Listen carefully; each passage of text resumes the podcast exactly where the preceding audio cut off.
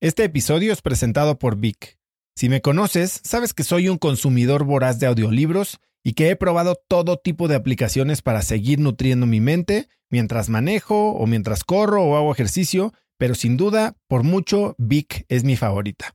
Con Vic puedes convertirte en una máquina de aprendizaje porque con solo 15 minutos al día puedes leer más de 12 libros al año.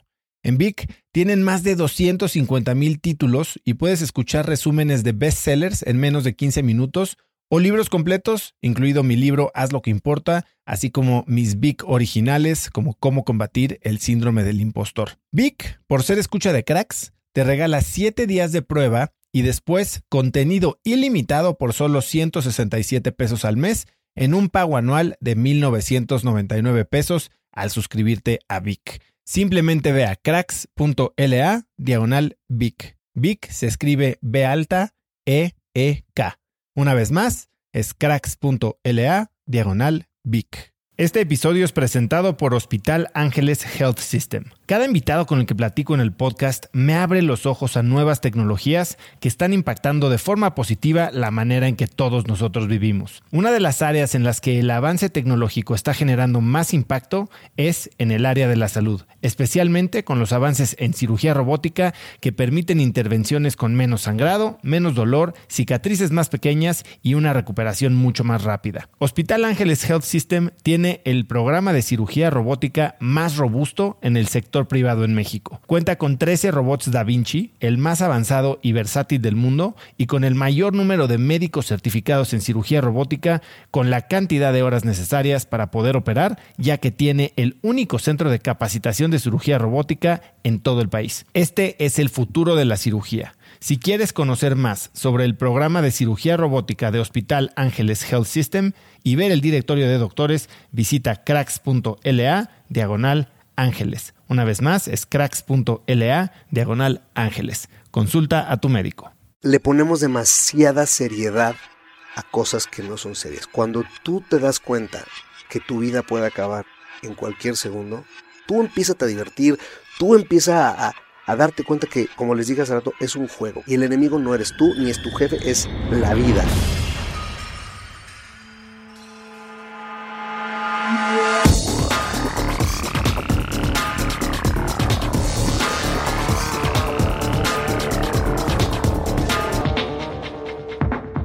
Hola y bienvenidos a un nuevo episodio de Cracks Podcast. Yo soy Osotrava y mi trabajo es entrevistar a cracks en deportes, negocios, tecnología y medios para encontrar las tácticas, hábitos y mentalidad que los hacen ganar en la vida. Lo que quiero en este programa es desmenuzar sus rutinas y descubrir sus secretos para que gente como tú y como yo podamos implementarlos en nuestra vida diaria. Si estás oyendo esto, primero, muchísimas gracias y segundo, suscríbete en Spotify o iTunes para que todos los lunes te lleguen nuestros nuevos episodios. Ya que estás ahí, ayúdanos calificándonos con 5 estrellas para que nos pueda encontrar más gente y así podamos tener más y mejores invitados. Si haces una obra buena el día de hoy, esa sería la que más nos podría ayudar. Mi invitado de hoy es Héctor Cruzado, mejor conocido como Chaborruco en redes sociales. Héctor es fundador de la marca de agua alcalina Zoe Water y en ese rol ha creado tendencias adelantadas a su época como campañas de marketing de influencers o un producto que vino a romper el esquema del agua simple con un modelo de negocios muy poco tradicional. Héctor disfruta de los riesgos y la innovación para llevar una idea al nivel más disruptivo que puede existir en el mercado sin importar qué tan saturado pueda parecer. Chaborruco, como le dicen, es invitado frecuente de conferencias de emprendimiento y universidades y fue incluido en la lista de las 30 promesas de los negocios de la revista Forbes en 2016. Hoy hablamos de cómo complementar tu educación, de los orígenes y crecimiento vertiginoso que ha tenido su compañía, de su experiencia al convertirse en papá a los 20 años y de cómo poner atención a su espiritualidad le ayudó a lograr la meta de mejorar su estilo de liderazgo y convertir a Zoe Water en uno de los mejores lugares para trabajar en México. Pero bueno, no te platico más y te dejo esta amplia conversación con Héctor Cruzado. Héctor, gracias por estar en el programa. No, hombre, qué, qué, qué gusto estar aquí. Lo que haces en redes está muy chingón, de veras, felicidades. Y viniendo de ti lo tomo como, No, como si me estuviera iluminando el señor de las redes sociales y el influencer. La verdad No, es que lo que han hecho en, en Zoe es impresionante. Muchas gracias, muchas gracias. Oye, ya teníamos tiempo, eh, hemos hasta trabajado juntos entre empresas y no nos conocíamos en persona, eso me parece increíble. Güey, bienvenido al 2019, cabrón. O sea, Bueno, está cañón. Lo dirás de broma, pero yo en 2013 que empecé InstaFit, empecé, mis socios son una colombiana y un austriaco. Y fundamos la empresa, fondeamos la empresa y hicimos toda la constitución por Skype. Nos conocimos el día antes de grabar los primeros videos, tres o cuatro meses después de haber empezado el proyecto. Es lo que te digo, es lo que te digo. Pero mira, la verdad es que al final, cuando tienes esa percepción de, de esa energía de que con este sí trabajó, creo que eso también ya habla mucho de, de, de- de que hay una relación interesante. Eso es algo bien padre que estás diciendo. Creo que algo de lo que, a ver, no me quejo, pero es una realidad que he visto y vivido en Latinoamérica. Es que como que todos queremos jalar agua para nuestro molino, ¿no? Y luego todo lo hago yo. Y aunque sabes que hay alguien más que te podría ayudar a hacer las cosas mucho mejor en un tipo de partnership, tú dices, no, no, no, voy yo y que, y cualquier persona que intente hacer algo similar a mí es medio mi enemigo. Sí. Y eso nada más hace que todos pierdan. Pero bueno. Sí, al final es este, es old school para mí, punto de vista. Mira, quiero empezar, hay, hay mil cosas que quiero que platicar y quiero empezar con algo que me llamó muchísimo la atención. Sé que admiras a Ellen Bennett. Sí. ¿Por qué? ¿Cómo llegaste a ella? ¿Qué es lo que te atrae? Cuéntame un poquito, porque no es, digo, es, es una historia de éxito impresionante, No, no, no. pero quiero saber qué es lo que te llama la atención y cómo la conociste. Mira, la conocí aquí en México. Hace, hace, ella vino a vivir a México quizás hace 11 años, por ahí. Y fue novia de uno de mis socios en SOE, porque es uno de mis mejores amigos, Gustavo. Ok. Y entonces vino a México, se enamoraron, estuvieron, no sé, juntos a lo mejor un año, dos años. Y me tocó, o sea, Ellen es de mamá mexicana, papá americano. Entonces tiene toda, tiene toda la estructura americana, pero todo el, el, El corazón. feeling mexicano, ¿no? O sea, ella llegaba y llévame al chupacabras y llévame a los tacos. O sea, es, ella es 100% mexa en ese sentido. En fin, entonces siempre me, siempre me cayó increíble. Para los que no sepan quién es Ellen, ¿puedes describir un poquito quién es? Ellen Bennett es hoy por hoy la fundadora de, de Ellen, eh, de eh, Bennett, Bennett. Bennett, y son unos eh, Mandiles. mandiles. pero son premium. Y nada, o sea, los portan los chefs más top del mundo. Y, y e- es una compañía, no sé cuánto facture al año, pero es impresionante. De mandiles. de mandiles, ¿no? O sea, digo, tú vas aquí el mandil, igual que en Estados Unidos, tú compras el mandil en Súper. donde quieras, ¿no? Sí.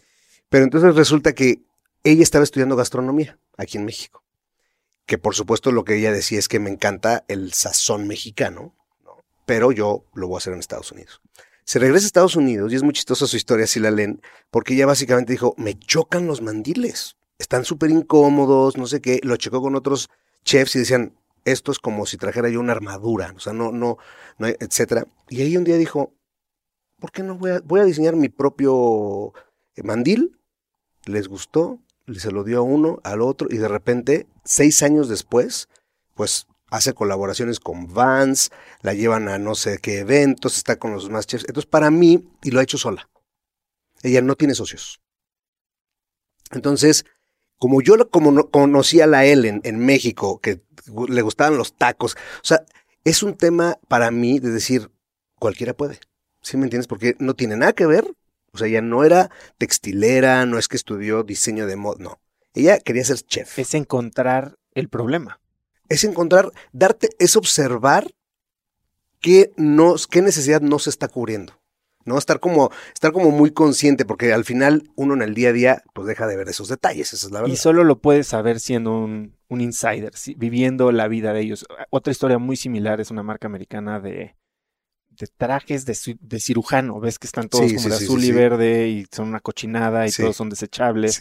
Bueno, estos también son premium y se llama Figs y tienen una presencia en redes sociales así súper picuda y influencers, pero todo es para doctores y es lo mismo. Vieron que el traje de cirujano azul clásico o verde era una cochinada, mal corte, hacía que se vieran mal y están 24 horas seguidas en ellos Y entonces se dieron cuenta que había una necesidad ahí, la resolvieron y también es gigante. Es un hit. Sí, para mí, por, eso, por eso admiro mucho a Ellen y cada vez que voy a Los Ángeles procuro irla a visitar porque, porque además escucharla, pues, no, o sea, alguien que está teniendo éxito siempre, algo, aunque ella te lo platique como pasó así, tú te, yo me regreso así como, claro, tiene los mismos problemas que yo y le hizo así, le hizo o sea. Entonces, es una, es una mujer que, que quiero mucho y que admiro mucho.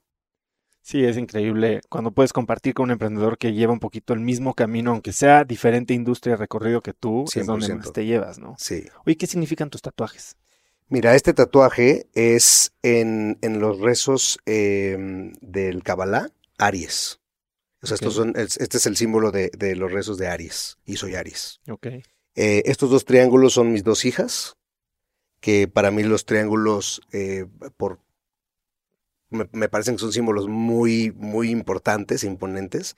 Y los dos puntitos son mis perros. Desafortunadamente uno se murió en diciembre.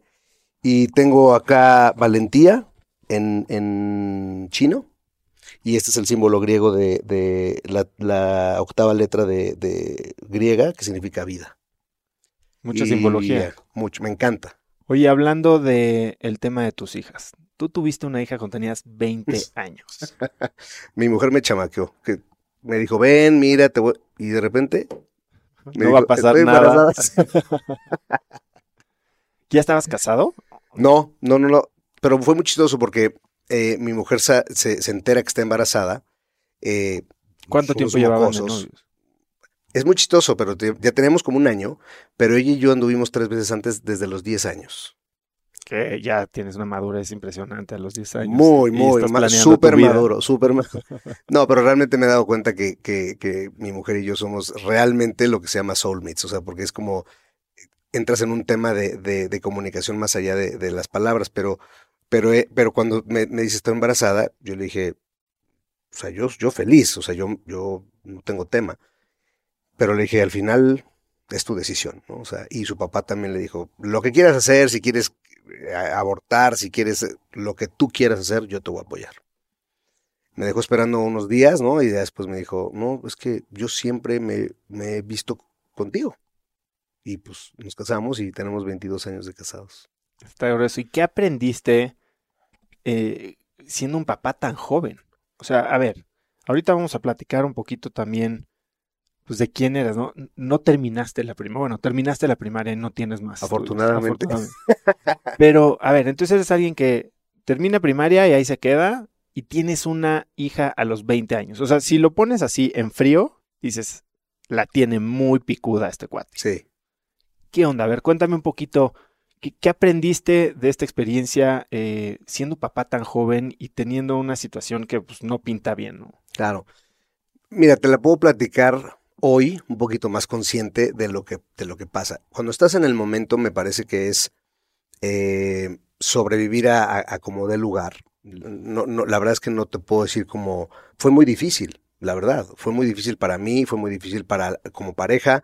Me imagino que fue muy difícil para mi hija tener a papás tan, tan, tan tontos, en el sentido de tan jóvenes, ¿no? Tan eh, yo apenas hoy empiezo a madurar muchas cosas que tienen que ver con mis hijas, ¿no? Porque entras en, creo yo que entras como en el día a día de, de las necesidades y se enfermó y la escuela y el este y el otro.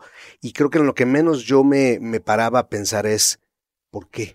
¿Por qué las tuve? No, yo era feliz siendo papá, era feliz viendo a mi hija, este, batallaba mucho con la vida, pero no, creo que una de las, educaciones que tengo es, tienes que lidiar con lo que tienes enfrente. O sea, en vez de decir, cómo me victimizo con lo que me pasa. Yo, mi educación es más, lo tienes que lidiar, o sea, hay que resolverlo y creo que eso me ayudó a pasar, ¿no? Con, con sus montañas, sus valles, eh, momentos muy difíciles, tanto como papá como de pareja, pero llega, o sea, sí llega un momento de estabilidad cuando tienes algo en, en común, que siempre lo hablamos mi mujer y yo, que es el propósito, ¿no? Así como cuál es tu propósito de vida, pues también es, para mí fue cuál es tu propósito con, con ella, ¿no? O sea, es nada más tener hijos, es, y ahí cuando yo creo que caché esto con mi mujer, decir, somos un equipo, y como equipo tenemos un oponente en común, que se llama la vida. Cuando lo empezamos a ver de esa manera, eh, pero claro, eso me tomó 12 años. Sí, varias noches sin sueño. Varias noches sin sueño. Pero lo que te quiero decir es que hoy, hoy, hoy eh, el ser papá, eh, haber sido papá tan joven, me, me hace, por lo menos en esta era tan tecnológica, tan rápida, estar muy cercano a mis hijas. ¿Me entiendes? Porque estamos en redes sociales los tres, nos buleamos los tres. Eh, o, o, sea, esta interacción a la que hoy ellas están acostumbradas y que así es, yo soy capaz de meterme lo más posible. ¿no? Hay temas donde ellas me dicen, papá, no, ahí sí no, porque ya, ya es un tema más mío de que no, no se me antoja, pero en el 80% de las cosas yo estoy conviviendo con eso. Entonces creo que al final eh, soy una persona que ha aprendido mucho de esa parte de ser papá, de cómo otro ser, es, tú eres responsable de ese otro ser y, y tú lo vives también, eh, y, y cómo al final de, por ejemplo, esta etapa, ahorita mi hija grande eh, mi primera hija tiene 21 años y hoy ya no te, ya no te necesita. Nada, bueno, en Estados Unidos ya viviría desde los 15. Desde los 15, sí. Y es una etapa hoy, Oso, que es muy difícil para mí.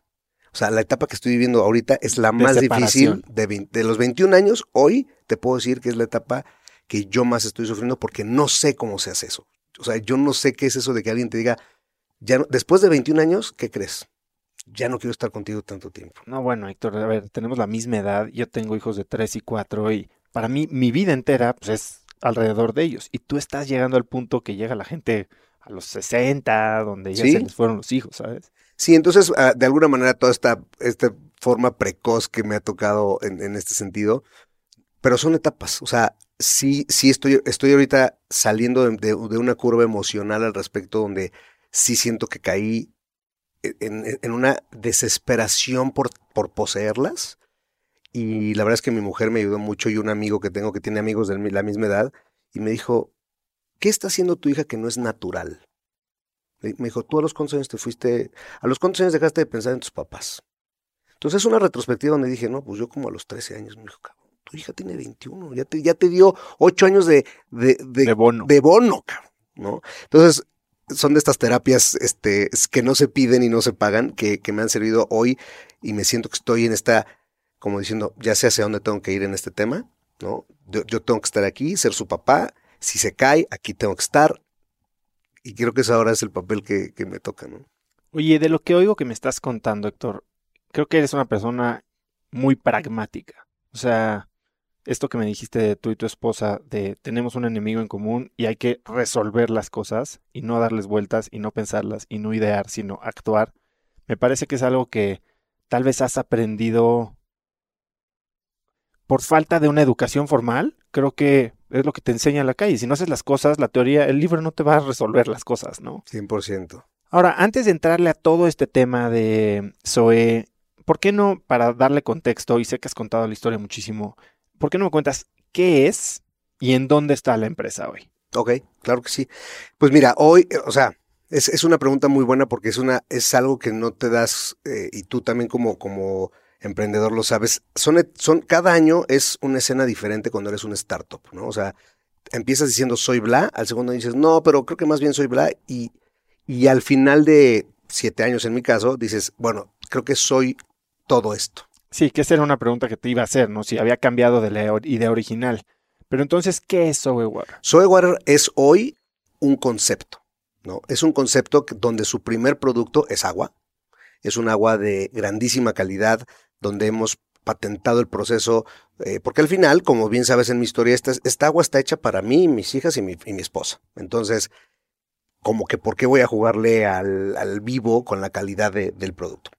Y segundo, Y es un agua alcanina. es un agua alcalina, tiene con todo el rollo que ha salido que si somos, que si no somos, por supuesto que somos, tenemos auditorías de la autoridad todo el tiempo, eh, pero es un agua más allá de que científicamente hay pocos estudios de los beneficios del agua alina, lo cosa que no es mi culpa, eh, pero ya cada vez hay más, es un agua que realmente te hidrata, es un agua que es ligera, y que, y que tu cuerpo rápidamente la puede procesar. Eso es el producto Zoe Water. Es, es un, está la clásica, que tiene un pH de 8.5 y prácticamente no tiene nada más. Y luego está la Sport, que está cargada de electrolitos. Es, tiene más electrolitos que cualquier bebida isotónica en el mercado, pero sin azúcar, sin color y sin sabor. No sé si sepas, pero México es, eh, si no el primero, el segundo país más diabético del mundo. ¿Y qué toman los diabéticos que hacen ejercicio? Pues sí, Y a las- bebidas deportivas. Y a las grandes empresas les vale. O, o toman bebidas deportivas o toman agua que no les atribuye nada, porque la verdad es que si, si el cuerpo no se hidrata, pues, pues es, pasa, es agua que pasó por la tubería ahí básicamente. Eh, entonces, eso es el producto de Soe Water. Eso es, y, y así empezó la marca diciendo somos esta agua y vamos a hacer todo al respecto del agua. Pero desde hace tres años nos dimos cuenta que somos un concepto, que somos, que es que podemos, podemos intentar ser un estilo de vida saludable en cuestión de bebidas, en México por lo menos, lo cual es un gran, gran reto porque cómo le cambias a la gente la idea de que es mejor esto que un refresco. Eh, pero hoy también Soy Water es, creo yo que somos un, me- nos consideramos, o yo me considero que somos una empresa también creadora de conceptos, ¿me entiendes? O sea, porque los productos que tenemos en el pipeline para los próximos años vienen comida, postres, este, eh, be- belleza, etcétera, ¿no? Los tenemos muy bien identificados como necesidades, ¿no? Y mira, si ya nos metimos a una industria tan, tan, tan saturada como el agua, eh, nos podemos meter en lo que sea, siempre y cuando tengamos un excelente producto y el tema de cómo comunicar en, en- a toda la gente, ¿no? Eh, Claro, que eso creo entonces, que ha sido uno de tus aciertos más grandes. ¿no? ese, ese ha sido, ese fue el detonador de, de la- como marca. Entonces, hoy Soy Water tiene alcances mucho más importantes en cuestión de productos y en territorio. O sea, si tú me hubieras dicho hace siete años, cuando yo estaba en la cochera de mi mamá vendiendo el agua ahí, llevándola yo por Xochimilco, por todos lados, que yo hoy iba a estar vendiendo en Estados Unidos y en México y en Colombia, pues era como, brother, le vendo a mis amigos, le vendo a mi mamá, le vendo a mis hermanos, ¿de qué hablas, no? Entonces hoy es una marca internacional o transnacional, como se llame, y, y tenemos afortunadamente eh, en la mira muchas cosas que van a pasar a nivel de, territorios que nos emociona muchísimo. No sabemos, pero lo que, lo que platicamos, o sea, somos, todos los socios somos, nunca habíamos hecho exportaciones de producto de consumo, y hoy lo estamos haciendo porque pues ¿Se tenía que hacer? pues ha- hagámoslo y a ver qué pasa, ¿no? Entonces eso es lo que hoy, es donde hoy está Soy Water. Eh, es muy bonito ver que, que en todas estas estadísticas que hasta el año pasado ni sabíamos ni manejábamos, hoy somos el agua premium, por así decirlo, número uno en México, con el 35% del mercado, eh, de una marca que empezó en la cochera de mi mamá vendiendo de, a- de a paquetito por, por persona. Entonces ese es un, ese es un, un fast track de, de, de lo que ha pasado y dónde está ahorita Soy. Ahora, regresando al tema de cómo empezó Zoe y más bien de tu rol dentro de la creación de esta empresa. A ver, entonces tú eres una persona que no tiene carrera, no tiene secundaria, estabas trabajando en una consultoría y la idea tampoco es tuya, ¿no? No, Eh, entonces, bueno, ¿cómo llegas tú a este momento en el que se te acercan con una idea? Porque tampoco me comentas que no tenías dinero. ¿Cómo se estructura eso? Son cinco socios y ¿cómo evalúas tú qué participación te toca, qué rol vas a jugar, qué tan importante eres y qué... ¿Y cómo? ¿Qué? Mira, eh, está muy chistoso porque eh, la idea la tuvo Gustavo. Bueno, Gustavo, Gustavo es un generador de negocios. O sea, él de verdad que me impresiona porque el cuate tiene ideas, creo que cada día de, algún negocio. Algunas son una locura y otras las ha hecho muy bien. Pero cuando Gustavo me invita a la idea, que mi esposa estaba al final de su tratamiento de cáncer, la verdad es que me hizo mucho sentido. ¿no? Primero, o sea, como bien dices, yo soy muy pragmático. ¿Me hace sentido o no me hace sentido? Si no me hace sentido, no le busco más. No me hace sentido, no me hace clic, bye. Entonces Gustavo un año antes me dijo, oye, ¿por qué no hacemos un agua, un agua premium, así purificada? Y yo, Gustavo, no tomo ni agua, güey. O sea, perdóname, pero no lo voy a hacer, no me apasiona. Un año después, vueltas que da la vida, mi mujer en este tema me dice el agua alcalina y yo, mira, si es verdad que se puede hacer, me interesa. Entonces, ¿qué pasa cuando me dice, ah, está mi hermano, este, y Marco, que es uno de nuestros socios silenciosos, por así decirlo, porque al final faltaba lana y la metió y al principio nos, nos empujó, hoy no, no opera ni nada. Eh, pues a la hora de repartir los, las- los porcentajes, pues, oye, ¿cómo ves si te damos tanto? Pues sí, porque al final me pudieron haber dado el 80% de cero o el 10% de mil, ¿no? O sea, yo no tenía idea, nunca había tenido un negocio. Entonces, para mí fue, pues sí. Y si en un año no funciona, pues así hubiera tenido el 80. Eh, es más, si había deuda, había que pagar de más, ¿no? Eh, entonces, la verdad es que cuando Gustavo me ofreció participación, yo le dije, sin problema. Y después eh, fuimos con, con Clemán, nuestro último socio, que fue el que entró, el financiero, estructura, este, contactos de industria, etcétera. Em, eh, se, conjuntó un, un, un, equipo bien, bien particular y muy diverso, ¿no? O sea, Gustavo no iba a trabajar, pero es el de las ideas. Diego baterista de una banda de rock que lo habían puesto ahí en, lo habían mandado a la banca por un tiempo, Marco que medio podía trabajar un ratito, yo estaba dando consultoría y yo podía dedicarme un poquito más. Eh, entonces lo que se acordó fue, mira, pues tanto porcentaje, pero vas, el primero que va a tener sueldo vas a ser tú y, así, ¿no? Y, y, yo como soy a veces tan, tan intenso, a los tres meses de empezar a vender SOE, que yo trabajaba hasta las tres de la tarde, comía en la calle lo que se pudiera y luego me iba a vender Zoe a repartir y todo. A los tres meses o cuatro le dije a Gustavo, esto está jalando, esto está jalando. O sea, yo tengo la intuición de que esto, si yo le dedico más horas, voy a vender más. Pero pues no puedo dejar el sueldo que tengo. Me dijo, no, no te preocupes, no sé qué. Le hice la peor negociación de mi vida, renuncié como al 45% de mi sueldo. Em, pero porque, o sea, ese es el nivel de intuición que yo tenía con este, con este tema. Sea, yo dije, no me importa, no me importó ese día llegar a mi casa con mi señora y decirle, ¿qué crees que a partir del próximo mes ganamos 45? Ella no estaba trabajando.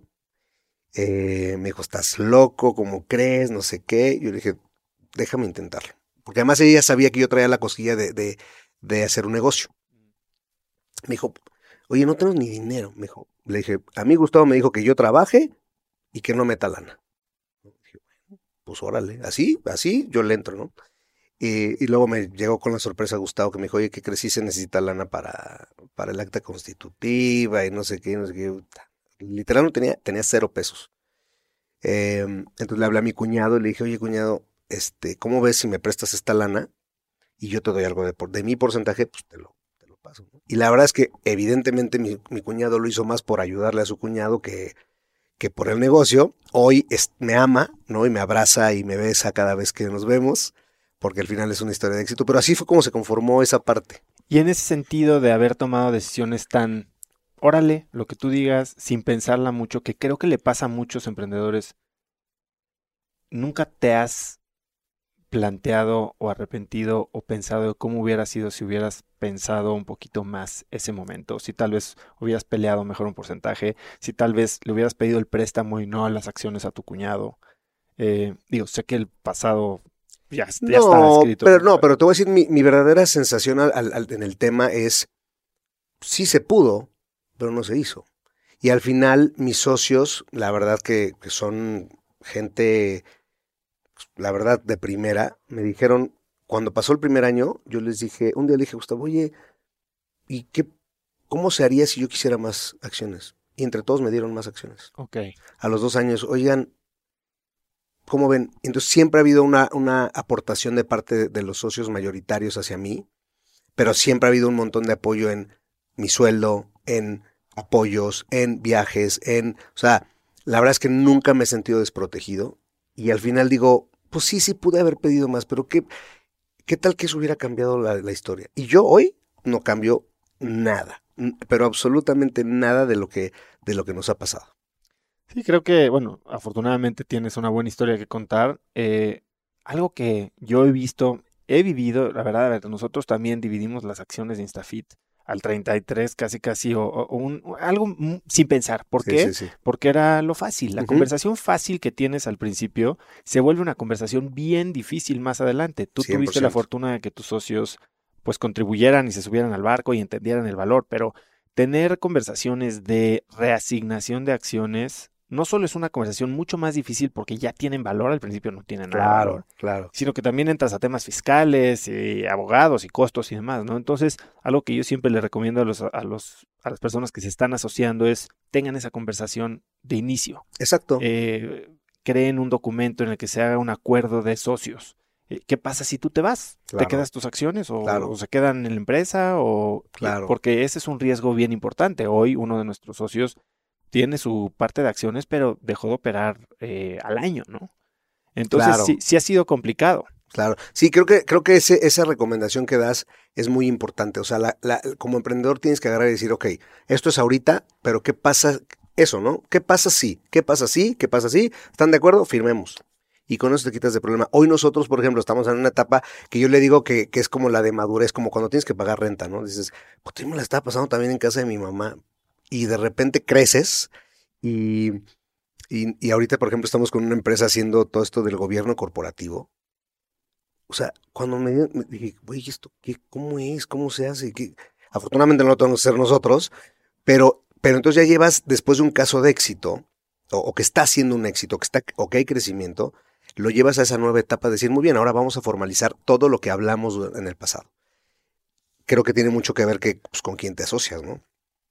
Si te asocias con alguien que, que, pues, sabes que a lo mejor te puede jugar chueco, pues, te va a jugar, o te van, o, te- va, o lo va a intentar por lo menos. Creo que uno de los retos que te enfrentas en estos momentos de crecimiento, eh, y yo lo vi con mi última empresa cuando vendimos el 51% y tuvimos que implementar gobierno corporativo, es que también cambia también un poco tu rol como emprendedor y dejas de tener tanta flexibilidad y tanto eh, chance de meterle estómago y empiezas a tener que seguir reglas y reportes y, y tal vez es un momento en el que dices, oye, esto no es para lo que yo me apunté, ¿no? Claro. Mira, yo, yo la verdad creo que eh, también con, eh, con al- algo de experiencia, nosotros estamos tratando de hacer un gobierno corporativo 100% al estilo y la cultura de SOE, hasta donde se pueda, ¿me entiendes? Es decir, al final los cuatro socios fundadores son los que vamos a tener la, la palabra final porque somos los que hemos estado ahí y, y la verdad es que mis socios a mí en particular me han dado muchísima de poder, por así decirlo, ¿no? De decir,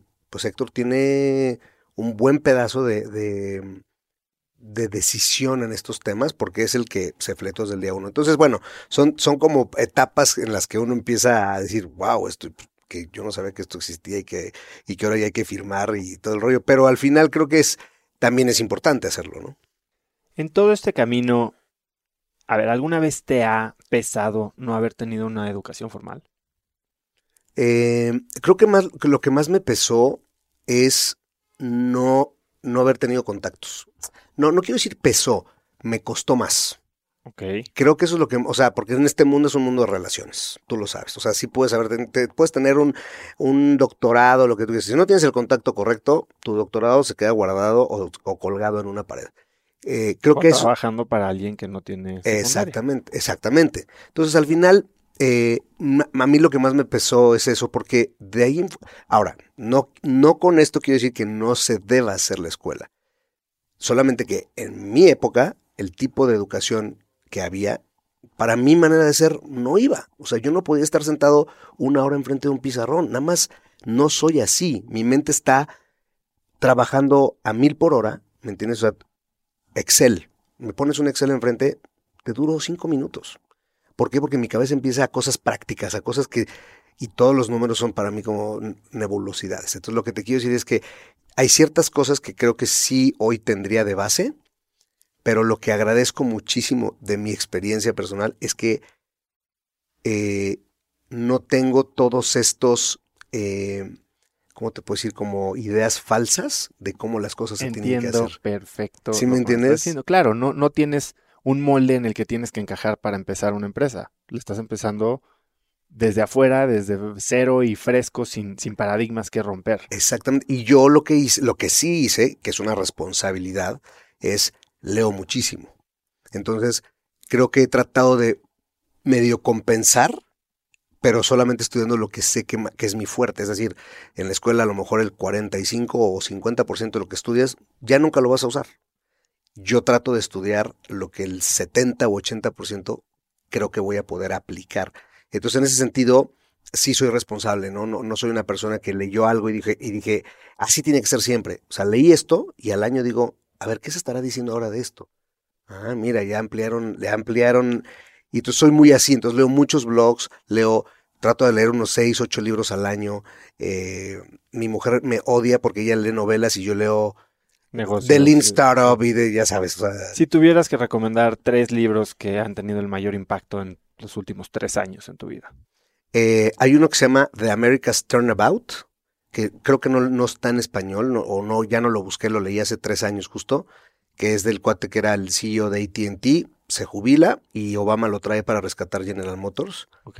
Es una historia increíble y la rescata. Eh, ese me gusta mucho el que estoy terminando de leer que se llama Creadores de Hits. Increíble, porque además lo que a mí me gusta de alguien que escribe es que te diga, mira, así lo hace este, este, este, Claro. este. No, o sea, está bien leer la historia de Starbucks porque es, o sea, es como no saber la historia de la, de la revolución, ¿no? Pero, pero me gusta más mucho. Entonces, eh, Creadores de Hits me parece que es un libro sensacional. Y el otro es Crear o Morir de Andrés Oppenheimer. Ese libro para mí sí es un... O sea, si tú lees ese libro, no con lo puntual que está pasando, sino del mensaje, Conceptual. está increíble. O sea, ah, tiene toda una sección sobre el fracaso que me parece genial. Entonces, esos tres libros creo que hoy son los que más tengo. Y, y quitando el America's Turnabout, que a lo mejor es más difícil, el de Delivering Happiness de de Sapos. Esos. Y en términos de blogs, ¿qué es lo que, a, a dónde vas? Un día normal, ¿cuáles son los que te avientas? La verdad, son mucho de navegar y decir, em, por ejemplo, ahorita estamos metiéndonos mucho en el tema de user experience en nuestra nueva página, además, y yo no sé nada de eso. Pero yo lo que hago es Google, user Best Practices User Experience, y de ahí lo que me salga, me leo dos o tres. O sea, más- no, no- no tengo uno, eh, pero es porque, porque te das cuenta que a mí no me gusta que una sola persona me hable. Quiero, quiero ver tú qué piensas del tema, él qué piensa del tema y el que piensa del- y yo trato de conjuntar como que en dónde se parecen sus puntos de vista para, para, y lo que me hace sentido.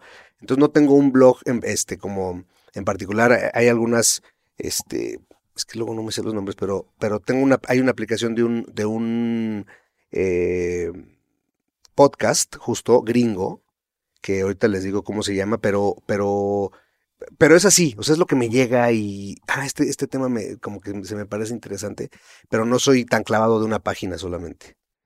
Oye, y a lo largo de esto, ¿también has tenido a alguien que consideres un mentor o en quien te has apoyado para tal vez darte un poco de idea o guiarte a los recursos donde puedes aprender los temas que tal vez no traías y acordar, acortar un poquito tu curva de aprendizaje? Eh, la verdad, como que en, en diferentes temas los he tenido.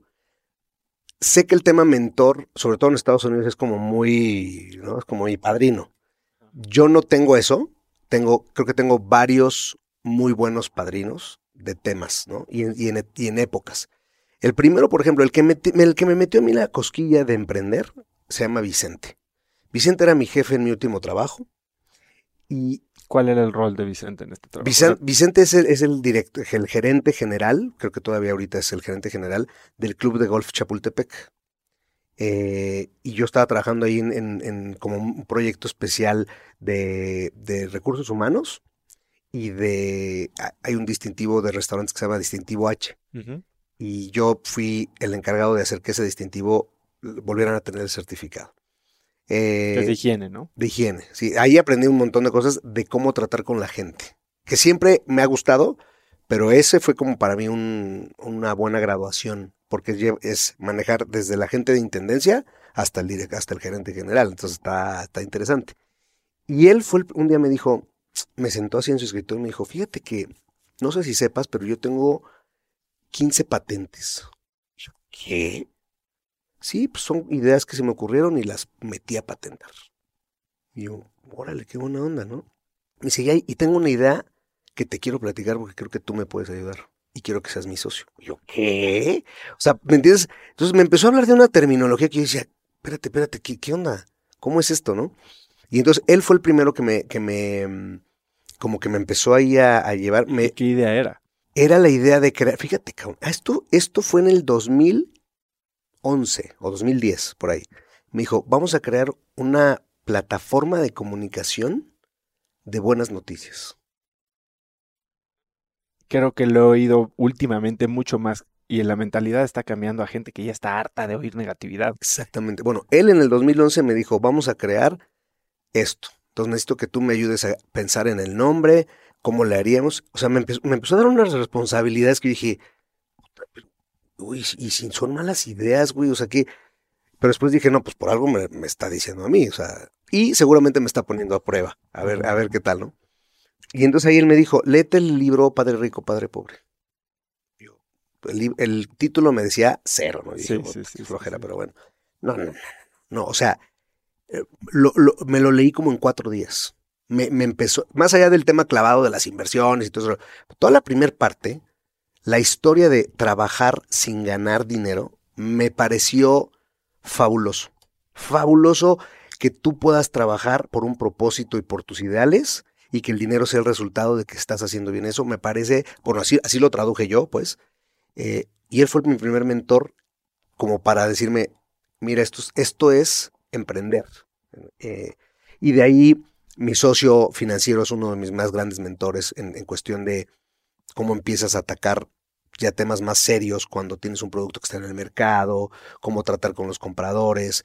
eh, eh, Adolfo Cano de Cultura Colectiva para mí es un mentor de un cuate que está viviendo el futuro y, y que piensa de una manera disruptiva, pero no disruptiva lo- el, el, el, el, ay, qué disruptivo eres. No, no, este cuate, o sea, te sientas con él una hora y sales de ahí como si te hubieras metido una tacha, ¿no? O sea, sales así, wow, sí, sí puedo. O sea, entonces te digo que han sido como, como gente que me, que me he encontrado en el camino, gente muchas veces sin, sin, sin ser personalidades, ni mucho menos. O sea, mi mismo suegro, para mí mi suegro eh, es un dentista de 42 años trabajando, que se llega a su consultorio a siete y media de la mañana, se va a las 9 de la noche, eh, seguramente. Entonces, platicar con él para mí también es es súper lindo. Entonces, no sé, como que creo que los mentores, eh, todo mundo que te pueda dar un consejo y que te pueda guiar un poquito o que te dé feedback, eh, es un mentor. A unos se quedan más tiempo, otros están de pasada, eh, pero no, no tengo a alguien así como,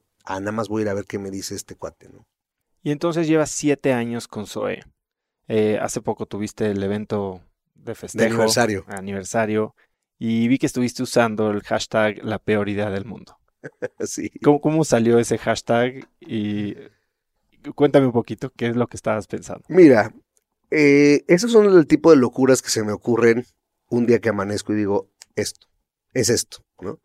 Em, no estoy diciendo que tengo evidentemente la verdad absoluta ni que es la mejor idea, pero, pero soy muy intuitivo, ¿me entiendes? Y como, como conozco tan bien eh, el, el ambiente SOE, dije, esto va a jalar.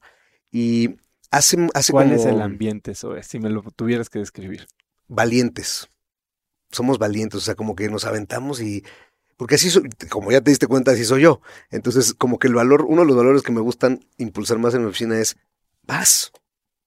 Pero es que, que- vas.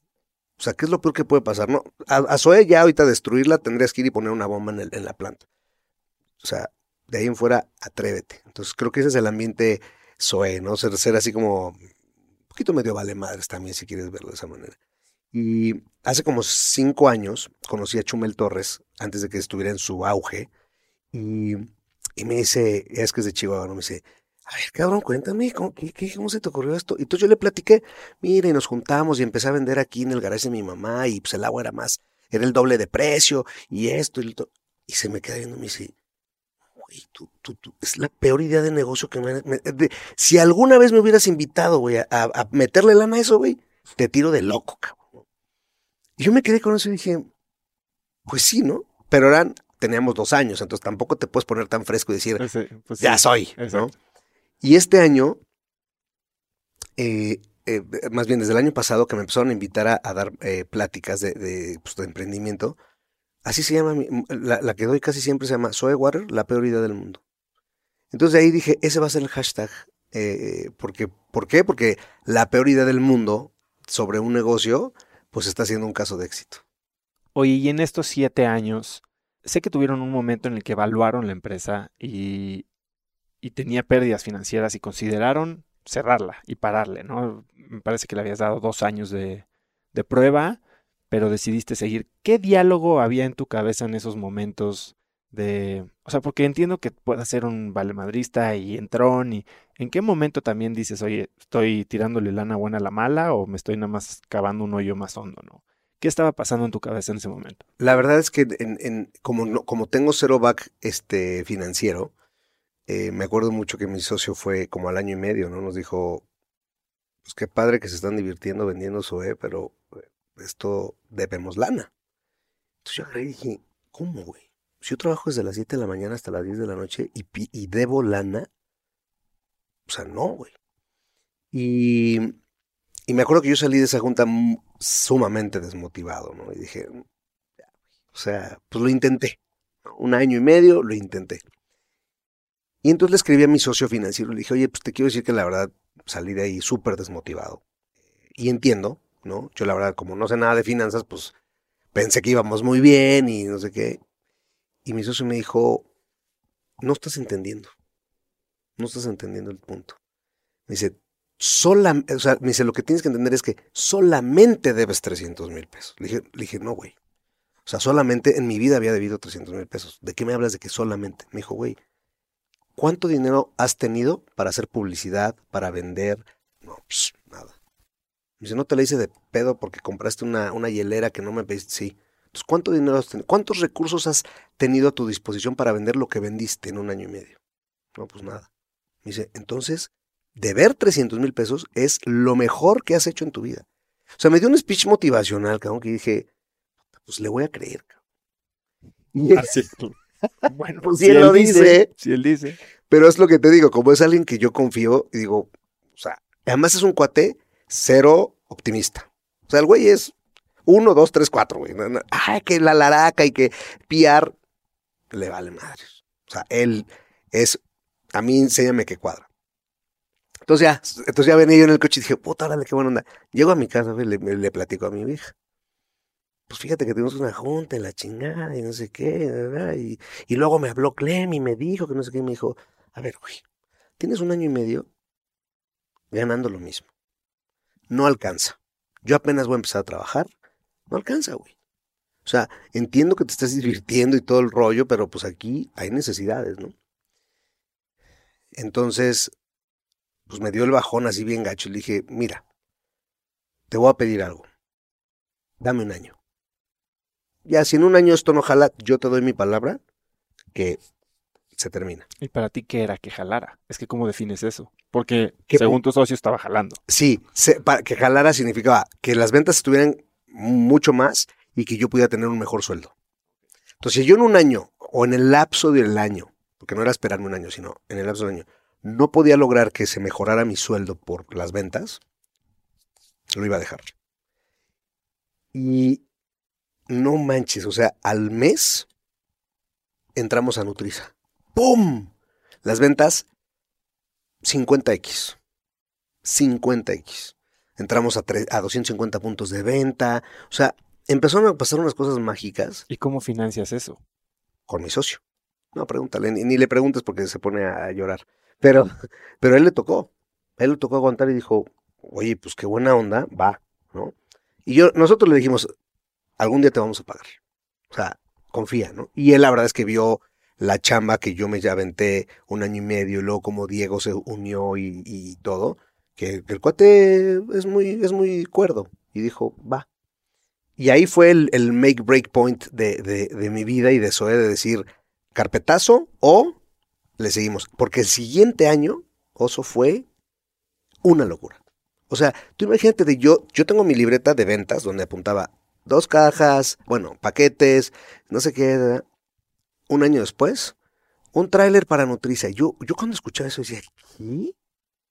Un tráiler. O sea, ni siquiera sé cuántas aguas le caben a un tráiler. O sea, empezamos a vivir una realidad eh, mágica, porque esa es la verdad, mágica, de saber, quién sabe cómo. O sea, nos dedicamos tanto a venderle a la gente que de repente ya los compradores de los supermercados, oye, ¿qué onda? Yo quiero tu agua oye, ¿por qué no está aquí Zoe? Cosas que no deberían de pasar, ¿no? Y sobre todo en, el mundo del retail. Entonces, lo que te quiero decir es que esa fue, fue, fue una etapa crucial donde si yo hubiera dicho, sí tienes razón, mi amor, necesito ir a ganar otra vez lo que ganaba, hoy Zoe no existiría. Esa es la verdad, porque yo era el que estaba haciendo todas las ventas PR y marketing de, de la marca. Qué impresionante. Y de la misma línea, bueno, ya me contaste cuál fue el éxito, o el momento que hizo la diferencia, ¿no? Pero, ¿cuál crees que haya sido tu peor error a lo largo de estos siete años? Creo que he hecho varios. Eh, o sea, tengo varios errores en, en- en mi existir, eh, pero creo que el más, creo que el que más me da pena, por así decirlo, es cuando hice una muy mala negociación en retail. O sea, me ganó la emoción y como soy cero numérico, no hice números. Y dije, no, sí, sí, sí, sí da, sí jala. Eh, caí en el juego de la presión de parte de ellos, ¿no? De decir, es que ya urge, urge, urge. Y yo, "Eh, sí. Y a la hora que llegan las primeras órdenes de compra, fregón, ¿no? Porque tres trailers y increíble. Yo, aquí chingón soy, cabrón. Y a la mitad de la, del, del tema, güey, me habla mi socio y me dice, güey, ¿quién autorizó esto, cabrón? Pues tampoco había mucha gente a quien echarle la culpa. me dijo, ¿quién hizo la negociación? Le dije, puta, yo, cabrón. Me dice, güey, vamos a perder lana. Yo, no, pero mira que. Dijo, ya lo metí. Y entonces tenía, poco, tenía muy poco tiempo que entró Monse a nuestro equipo, que, entró como analista de, de supermercado y hoy ya es la gerente de retail, ¿no? Entonces, ella analizó los números y no analizó de que ah, me gusta o no me gusta. Número duro. Y le mandó un reporte a mi socio y dijo, aquí vamos a perder lana.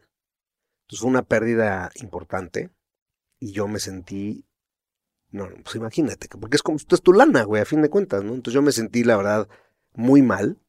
eh, y, o sea, creo que ese es el, el, que más tengo grabado, que, que ya sabes, son esas cosas que dices, nunca me vuelve a pasar. Entonces lo que hice fue, le dije, Monse, a partir de hoy, tú no me dejas tomar una decisión comercial, sino tú me validas que financieramente jala. Entonces ya me salvé, ya por ahí, entonces Monse me ayuda muchísimo, ya llevo ahorita todos los ritos. Pero ¿Y- creo que ese es el error más... ¿Y más- qué cosa buena salió de ese error? Porque tal vez por haber tenido esta presencia en este retail, pues incrementaste presencia en el mercado, no sé. ¿Hubo algo Sí, bueno no, que la- salió? Por supuesto, la cosa buena es que hoy, eh, el retail era Nutriza, por cierto. eh, la cosa buena hoy es que somos el, el proveedor número uno de Nutriza, fuera de los helados. Entonces, fue, o sea, era, se- lo que te quiero decir es que se pudo ejecutar mejor, ¿no? Al final, la cosa buena es que somos, somos un, grandes aliados con Nutriza, tra- hacemos muchísimas cosas, en- o sea, la relación se afianzó en muchos sentidos, eh, evidentemente salieron más cosas buenas que, que el error per se en ese momento. ¿Cuánta gente trabaja hoy en, en Nutriza, en Eh, SOE? En SOE somos 100 personas, 100 personas. sí. Y entonces tú, ¿cómo creces a lo largo de siete años como gerente, como manager? Te he oído hablar de empatía y la falta de ella. ¿Cuál ha sido ese camino? Cuéntame un momento, un poco, los Eh, momentos difíciles. Bueno, los- el- el primer momento difícil es hay que contratar a los primeros colaboradores, pero el sueldo va a ser una basura. O sea, si yo tenía un sueldo de basura, la neta les dije, no me van a traer a alguien que va a ganar más que yo, cabrón, porque ahí sí no, no juego. Eh, primer empleado, mi hermano. Oye, carnal, ¿qué, pues, ¿qué- ¿en qué andas? No, pues ya me salí a trabajar y la chingada, no tengo trabajo. Vivo con mi mamá, que es arriba donde está el, garage, la bodega. Y dije, güey, necesito que me eches la mano, güey. Pero hay un problema. No te puedo pagar sueldo. Como buen hermano, dijo, güey, dale. Dice, cuando me puedas empezar a pagar algo, pues ahí va. Luego, eh, estaba creciendo tanto los repartos que yo ya no me daba, ya no me daba abasto. Y entonces un amigo, que se llama Luis, que hoy es, es, eh, eh, nuestro, nuestro gerente de fabricación, este, andaba buscando chamba, güey. Y, me, le digo, ok, pues sabes vendernos. Que sí, sí, sí, me gusta vendernos. Pregunta clave, ¿tienes coche? Sí, pero contratado. Contratado. Y también, pero también fue, güey, vas a ganar una madre. Y hoy, haciendo fast forward en estos siete años, el reto más grande que yo tengo es, yo siempre he dicho que en, en mis años de, de trabajo hice, cometí muchos errores en, en cómo tratar a la gente, ¿no? En esta inexperiencia, en, esta, en, este, en este no saber la eh, manejar la frustración, en, este, en esta curva de no saber manejar fracasos, errores y demás. Eh, creo que uno de los errores más grandes en mi vida han sido eh, no saber tratar a la gente en momentos de crisis o en momentos difíciles. Como que era muy explosivo, eh, etcétera. Y eso, eso sí es algo que, que no me gusta y, y- y me he dedicado por muchos años a que a buscar a la gente y decirle perdón, ¿no? La neta, perdón. No, o sea, ¿Y cuál, cuál ha sido la respuesta que has tenido de ellos? ¿Es, es gente que se acuerda de esos sí, momentos? sí, sí, sí, se acuerdan y me- la, la, el 98% me dicen gracias por decírmelo, este, eh, pero pues también entendemos que son momentos, ¿no? O sea, entonces he hecho mucho eso porque, porque es algo que sí me creaba mucha, como un- una losa grandota pesada que ¿Y tenía. cómo has trabajado en cambiar? Justo eso, justo ese fue mi reto. Cuando empecé SOE y empezaron a haber colaboradores, dije, hay algo que va a ser el reto más importante para mí, aparte de la parte comercial, es cómo creo un equipo opuesto a todos los que he hecho. Y obviamente me ha costado sangrarme los labios muchas veces de decir, este es mi reto, este es mi reto y no. Y cuando leí el libro de, de Sapos, que habla de la cultura, dije, esto, yo necesito crear esta cultura para mí, creérmela yo y luego empezar a fomentarla en la oficina. Si tuvieras que definir en una frase esa cultura. ¿De, de Zoé? Sí, o bueno, la, en la que te En que inspiraste me- de sapos. Eh, mm, libertad. Creo que, es creo, empoderar a la gente. sí, creo que empoderar a la gente y hacerla más libre, por lo menos te voy a decir, cuál- te voy a decir cuál es el tema. Yo me di cuenta que si yo trabajaba en empoderar a la gente y que se sintieran más libres y ellos no querían, yo me quedaba tranquilo. Eh, justo tocaste el tema que te iba a decir, porque la- hay- no todo mundo está listo para ¿No? eso. Hay gente que quiere que le digas qué hacer, que hay gente que quiere que le pongas un horario y que le midas las horas y que no los estés molestando el fin de semana. 100%. Y yo también he pasado por ese tipo de, de situaciones. Quise, en mi primer emprendimiento, implementar toda esta cultura Silicon Valley en un negocio de retail con 150 empleados en Chalconesa, Iztapalapa, y la respuesta no era la que quería, y eso me frustró muchísimo y me convirtió en un manager muy malo, Claro. eh, lleno de odio y, Sí, sí, y sí, de frustración. y frustración. Ahora lo he querido hacer y, y he pasado por varios ciclos aquí en Instafit, y hoy la cultura de la empresa es tienes toda la libertad. Hoy ves a cinco personas aquí en la oficina. Somos más de 15 empleados y hay gente en su casa, aunque estén aquí en la Ciudad de México o en otros países o de vacaciones. La verdad, eso no me interesa. Ahora, ¿qué tienes que recibir a cambio? ¿no? Y hay gente que siente que si no los estás viendo, entonces no tiene que trabajar. Y es ahí cuando te tienes que dar cuenta que tal vez no es la persona correcta para el equipo. 100%. Y al final eso es, yo me di cuenta que si yo trabajaba con mi reto y demás en la cultura, la gente que se quedara es la gente que tenía que estar en SOE. Entonces al final es, va a estar el que quiere estar. ¿no? O sea, y, y, y, eh, pero es un reto y es la parte más retadora que yo he tenido a nivel eh, equipo en, en, en SOE. Pero está muy chistoso porque cuando yo tuve esa realización, dije, ok, pero no entendía cómo, como soy tan eh, eh, volado, soy muy malo para aterrizar mucho, o, o dedicarme mucho tiempo a aterrizar algo. Y el año pasado me fui a un curso de, de dirección en Alemania, y por, por parte del INADEM, y, y muy, muy bueno, ¿no? De, de- de- dirección, de marketing, de, de- de- de design thinking, de todo esto. ¿Cómo se llama el curso? Es un curso del, del INADEM eh, que te llevan a una, orga- a una universidad en Alemania, eh, diferente, ¿eh? Y, y te hacen un curso de, de como muy tailor-made, o sea, muy diseñado para, para industrias, haz de cuenta. Y, y entonces cada semana nos llevaban a visitar una empresa de Alemania. Tienes que saber que en, en Alemania el 90% de las empresas son familiares todavía, ¿ok? Y entonces, ¿qué pasa? Que cuando voy a ver una de las, de las empresas, es una empresa que vende seguros, ¿no? Pero vende seguros a los que llegan a trabajar a Alemania y los que salen de Alemania a trabajar. Entonces empezó como una startup y de repente hoy son 100 colaboradores y son 5 años Great Place to Work de Alemania y así, ¿no? Entonces estaba- estaban los socios y entonces una de las socias dijo, la empresa tuvo en 4 años crecimientos de 400%. Y, y entonces yo le dije, ¿en qué te enfocas cuando estás creciendo tanto? Le dije, porque me está pasando algo muy similar en SOE. ¿En qué te enfocas? O sea, tienes que seguir vendiendo. Y me dijo, mi enfoque fue la gente. Porque yo sabía que la gente que me ayudó a empezar mi empresa son las que yo tenía que desarrollar. Porque son los que vivieron eh, esos, momentos eh, de cumbre, ¿no?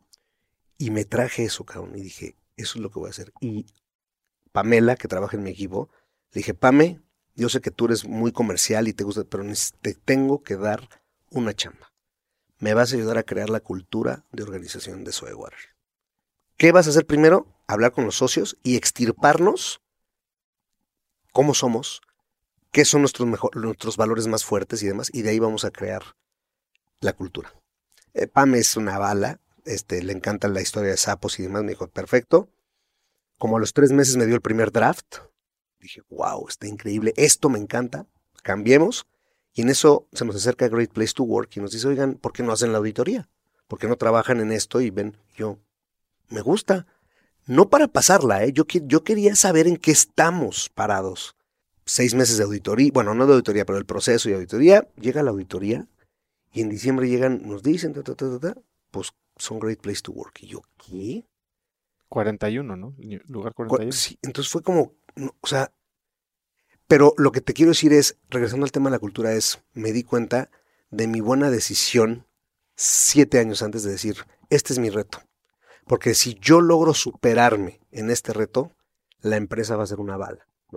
Y, hoy tener personas que tienen siete años, como mi hermano Luis, cuatro años, cinco años, la poca rotación que tengo, eh, me, me, me, llena mucho de orgullo, pero mío. Si me entiendes, no. O sea, el premio y eso está padrísimo y hay que fomentarlo y hay que crearlo y hay que seguirlo y todo este rollo. Pero a nivel personal, para mí es como. No, no te puedo decir que, que lo tengo superado al 100% y que digo ahora, wow, soy el güey más hippie del mundo. No, no lo soy. Pero sí soy, como soy una persona muy autocrítica, cuando empiezo a sentirme que me estoy enojando por algo de, equipo y así, puta, me salgo de la oficina, güey, me voy a caminar, la y regreso y digo, a ver, güey, no tiene sentido. Hay una frase por ahí que, le, que, decía, que decía, es eso por lo que estás enojado ahorita, va a ser igual de importante en cinco minutos. Porque ya sabes que los encabronamientos duran ni cinco minutos, cabrón. Y, y entonces como que me la, me la repito mucho cuando, cuando hay esos momentos, pero cada vez hay menos. Y cada vez la gente ha entendido más en SOE que el tema son los resultados. Creo que ahí donde vas ganando, Héctor, es en la conciencia, el self-awareness, como dicen. Porque muchas veces te da este enojo y no te das cuenta hasta cuatro horas o dos días después de que la regaste y tuviste una gritiza con alguien y dices, ¿qué estaba pensando? Tú tienes ya la ventaja de que te das cuenta en ese momento y puedes tomar acción y cambiar ese estado. Porque si pones pausa, te sales a caminar, eh, le dices, ¿sabes qué? Eh, hagamos esta conversación después, o simplemente te callas y cierras los ojos y respiras, creo que ya puedes, estás tomando acciones que cambian el resultado, ¿no? Y no solo te estás dejando llevar por ese sentimiento. 100%, creo que el tema es aprender a decir, Ay, se está acelerando el motor, es momento de pensar en pajaritos, güey, en la montaña y demás. Sí es el, creo que el, el, manager hoy tiene que trabajar mucho más en, a menos que, a menos que seas un hijo, mismo. sí, a menos que seas un hijo de la chingada verdadero. Y te guste. Lo, cual es la menor cantidad, es aprender a controlar, a darte cuenta y, y después hacer algo al, al, respecto. En esas líneas, sé que eres una persona espiritual. Sí. ¿Cómo defines tú la espiritualidad y cómo te ha ayudado en este camino de mejorarte como manager? Yo creo que es, eh, para mí es el fundamento de, de mi conciencia, del trabajo que hago todos los días en, en mi conciencia. Eh, creo, que, creo que la vida está dividida en muchas partes. Unas toman mucha más eh, relevancia, como el trabajo, eh, pero creo que el, el punto, o como yo veo la vida, o trato de verla más bien, es que estamos en un juego estamos en un tablero de juego. Y ese tablero de juego está dividido en muchas partes. Que ninguna de esas partes las puedes dejar relegadas forever, ¿no? Por ejemplo, hay momentos en nuestra vida de, de, oficina donde dormimos mal, comemos mal y demás. Siempre y cuando no se vuelva un hábito, creo que eh, dices, ya no me va a afectar más. Pero si se vuelve un hábito, entonces va a empezar a afectar tu relación con tu, con tu pareja, y entonces va, eso, eso automáticamente va a afectar tu relación en tu trabajo porque estás pensando en, porque comiste mal, porque, y además seguramente te ha pasado, pero cuando estás cansado, con hambre y demás, todo te afecta, o sea, te vuelves mil veces más sensible.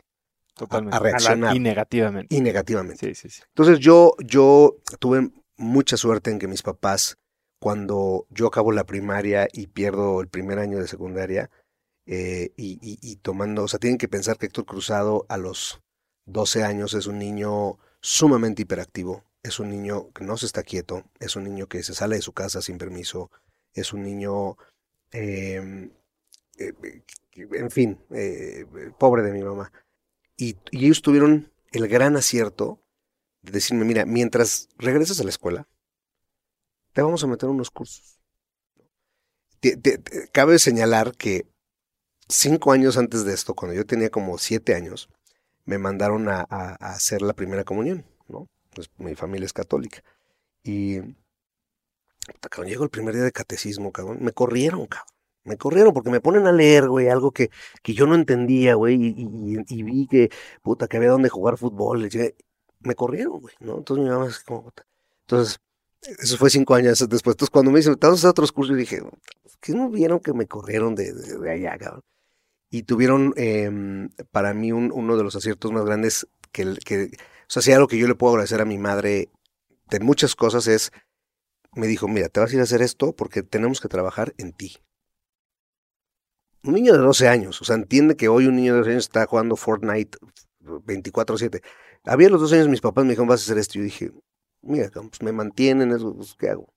Y la verdad es que me metieron a unos cursos que para mí son muy prácticos, porque como ya te diste cuenta, si no es práctico, para mí no jala, güey. O sea, no, mi mente o mi ser o como lo quieras llamar, se traba. Y ahí fue eh, eh, eh, como mi, mi iniciación en entender la espir- espiritualidad. Y para mí la espiritualidad es lo que te llena espiritualmente. Hay gente, bueno, a mí en particular también, escuchar música, ¿no? Cierta música, en mi mood en el que esté, me llena espiritualmente y me ayuda a resolver temas. O en un tiempo estuve haciendo running y yo ir a correr en las mañanas me ayudaba a resolver el día. ¿no? O sea, puta, tengo esta bronca y qué voy a hacer y no sé qué. O sea, son momentos como de autoevaluación y autoanálisis eh, que desde muy niño aprendí a, aprendí a hacer. ¿Y ¿Cómo te enseñaron a enfocarte en esto? ¿Cómo era el curso, si te acuerdas? No, es, es, yo desde los, bueno, a los 12 años, no, antes, como a los 10 años, eh, con todo este rollo de hiperactividad y demás, pues mis papás, en esa época todo el tema de los psicofármacos, Es afortunadamente decir. no, está, no existían. Justo te iba a decir, porque en cualquier otra familia te drogan. Ya. No existían afortunadamente. Mi mamá dice, qué bueno que yo no sabía porque puta, cabrón, te las hubiera metido hasta por Como de supositorio, cabrón. Y, y, y entonces me llevaron, ellos, ellos llevaban var- varios años haciendo algunos cursos de Scientology. Y, yo en ese momento no, pues, no entendía, ¿me entiendes? Van a un curso, eres un niño de 10 años, no entiendes nada. Pero mi papá, me acuerdo muy bien, un día me dijo algo que te juro que me marcó mi vida para siempre. Me dijo, tú eres un ser espiritual. Tú eres energía. Y yo, haz de cuenta, oso, que me dijeron, eres Superman, cabrón. Tú puedes hacer lo que tú quieras, cabrón. No entendía cómo, pero eso que él me dijo, dije, sí. Sí, sí, sí, sí, sí, sí. No sé cómo se usan los pinches superpoderes, cabrón. No sé dónde está la capa, no sé, no, no sé nada. Pero sí. O sea, sí creo que sí es por ahí. Entonces, estos, estos cursos son de, son de, de desarrollo para encontrar esos superpoderes, ¿no? Claro, la chinga está que cuando encuentras el superpoder, ya no te puedes deshacer del superpoder. Te puedes hacer güey.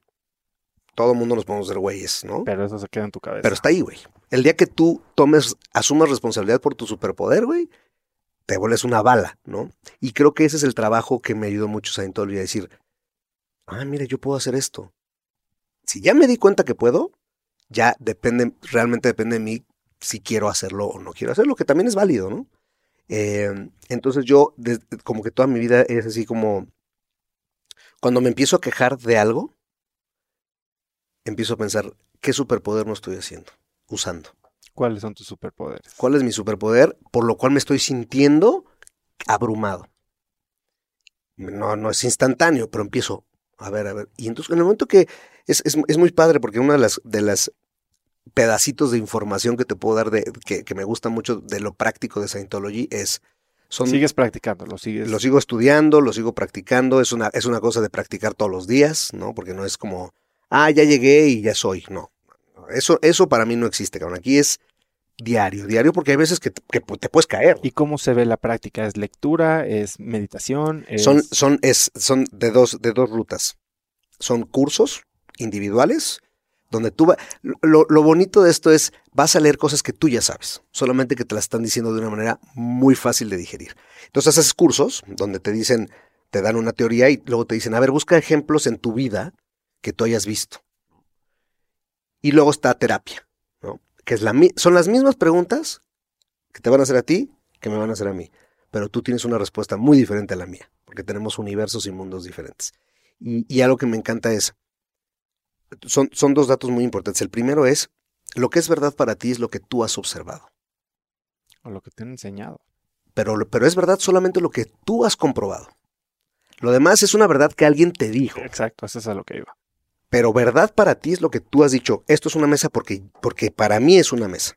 Lo que has experimentado. Lo que tú has experimentado. Entonces, eso dices, wow, sí. Y la otra es, para que algo funcione, perdón, para que algo no funcione, quiere decir que lo hiciste, y algo hiciste mal o lo alteraste. ¿Sí me entiendes? O sea, es decir, tú ya sabes que si no le echas gasolina al coche, y ya lo observaste, el coche se va... Ya. Pero si no practicas eso, cabrón, vas un, día te va a dejar el coche eh, tirado. Entonces, lo que te quiero decir es que todo este tema de, para mí, espiritual es así de práctico. ¿Me entiendes? Es tan práctico como decir, si haces bien, te regresa el bien. ¿Me entiendes? Son, son cosas que para mí son tan prácticas y son tan, tan las, me han pasado que, que por eso es que me encanta mantener esa parte espiritual porque hoy el mejor legado que me ha dejado mi mamá y mi papá ha sido eso. Y creo que el mejor legado que yo le puedo dejar a mis hijas es que sepan que, que, que, que el potencial que tienen es impresionante, pero que depende de ellas Desarrollar. desarrollarlo. 100%. Sí, me encanta esa filosofía. A mí no me he metido yo nunca al tema de Scientology, pero de lo que me estás contando ahorita es la primera vez que me, o sea, lees lo que hay en Wikipedia, ¿no? Sí, Que no sí, te dice claro, nada. claro. Y de Tom Cruise. Claro. Pero de lo que me estás contando es mucho de las cosas que yo creo y que he estado experimentando el último año, ¿no? Es en cómo puedes tomar el control de todo lo que te sucede simplemente con alinear tu pensamiento. 100%. Y la verdad es que, claro, como todo, ¿no? Tú te pones hoy a buscar en, en, en, en internet y vas a encontrar, pues, a gente que no le fue bien, o sea, pero, pero es, es lo normal. Es muy humano que pongamos atención más en lo malo, ¿no? Que en descubrirlo por ti mismo. Yo, yo no ni, ni estoy pregonando que soy, ni que estudio, ni nada, porque además el tema de la espiritualidad Es personal. es para ti. Cuando me preguntan, lo cuento porque no tengo nada que ocultar y, y porque es mi manera de, y, y porque hay un interés genuino. Pero cuando es un tema de debate es como, y no, me, Llégale. no me interesa porque además no me interesa Ni religión ni política. 100%, pero, pero cuando me preguntan, eh, yo siempre me, me gusta comentarlo porque más allá de lo que yo hago, creo que toda la gente, eh, sí hay que tener algo de fe, en Scientology no hay, no hay ese tema, pero, pero lo bonito de ahí es que hay católicos, hay cristianos, hay budistas, hay judíos. Al final todas las religiones en general están buscando la espiritualidad, ¿no? Llegar, llegar a un, a- o, o ser cada vez más conscientes. Y creo que en ese sentido es lo que, es lo que a mí me, me, me llama mucho la atención de decir, bueno, pero a lo mejor hay gente que le gusta meditar y con... Nada más no Si lo pierdas funciona, pero nada más no lo pierdas, porque el momento, o sea, la, la- la humanidad cada vez que ha, llega- que ha rozado y se ha mantenido en el tema materialista es cuando todo se vuelve, mátalos. Güey, Son, son cuerpos, ¿sabes? Entonces creo que esa es la parte que, que yo recomiendo, que sea lo que sea que ustedes encuentren que los llena de energía, por así decirlo, al final la energía es, es la gasolina de, de, uno para resolver chamba, este, familia, este, hijos, uno mismo, así- así es un poquito como yo, como he, he sentido y practico la espiritualidad. Increíble. Ahora, estás eh, eh, entrando a Colombia este año. Eh, ¿Cuál es el proyecto en los próximos 12 o 18 meses que más te emociona? Me hablaste de cosas radicales como comida y Ujú. postres. ¿En qué te estás enfocando estos 18 meses? Mira, realmente el- en los próximos 18 meses va a ser eh, volvernos, el, el tener la mayor cantidad de, de mercado en México. En México todavía, aunque estamos en todos lados, necesitamos aumentar el volumen de, esa presencia. Entonces, ese es el, objetivo número uno. El objetivo número dos, pero más bien, el dos es la presencia física, la, el número uno es online.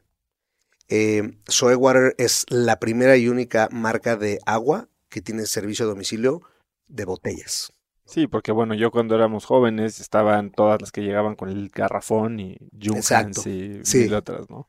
Eh, y la verdad es que el, tema del garrafón va a existir por siempre, pero cada vez es más difícil controlar la calidad del garrafón. ¿Dónde estuvo? ¿Qué le metieron? Pues todos estos videos de gente rellenando garrafones con mangueras en 100%, ¿no? Entonces, bueno, nosotros en ese tema de online ya tenemos presentación de 10 y 20 litros, que también es reciclado, eh, eh, cartón reciclado, etcétera. Eh, nosotros empezamos nuestro e-commerce hace cinco años. Hoy tenemos 2.000 suscriptores que les llega cada mes. Suscriptores. Sí, que les llega cada mes y, gente y más de 200 o 300 este, transacciones mensuales de gente que compra one shot su, producto y yo se lo mando a, toda, a cualquier parte de la República. Entonces el foco número uno como, como empresa va a ser crecer nuestro negocio online. Eh, que estamos queriendo llegar a final de año a unos 4 mil, 5 mil suscriptores. Em, porque ese es el negocio escalable directo de Zoe. Yo no puedo decirle a, Walmart, oye, ábrete 10 tiendas más, ¿no? Porque pues, no estoy llegando a mi meta. Y entonces ese es el foco número uno. El foco número dos es presencia eh, a nivel nacional en muchos lugares donde no estamos. Eh, y el número tres, y, va un poco ongoing con el segundo, es el desarrollo de, los nuevos productos. Em, difícilmente lo vamos a lograr este año, eh, porque tú sabes que los desarrollos, y más en temas de, de, cosas de, este, de consumibles, es más difícil, pero yo creo que a inicios del próximo año estaremos lanzando los primeros dos o tres productos.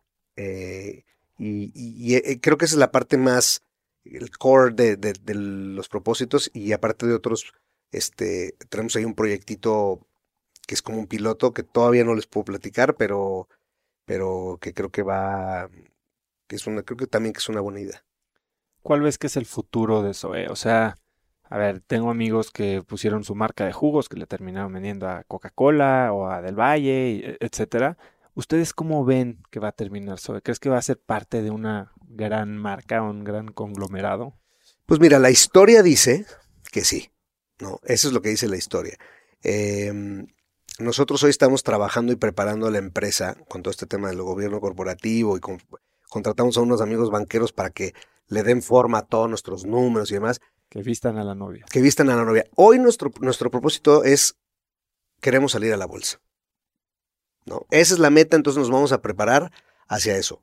Pero, si en el camino pues llega un cuate muy guapo y que, ¿sabes? Y que pone las condiciones que nosotros queremos y demás, no tenemos ningún tema. Sí creemos que, que, que, si eso sucediera es en, en, etapas, ¿no? Es, primera etapa necesitas conocer mi negocio porque hoy ninguna empresa grande tiene los modelos de negocio que tiene SOE. Los tiene, pero de otra manera.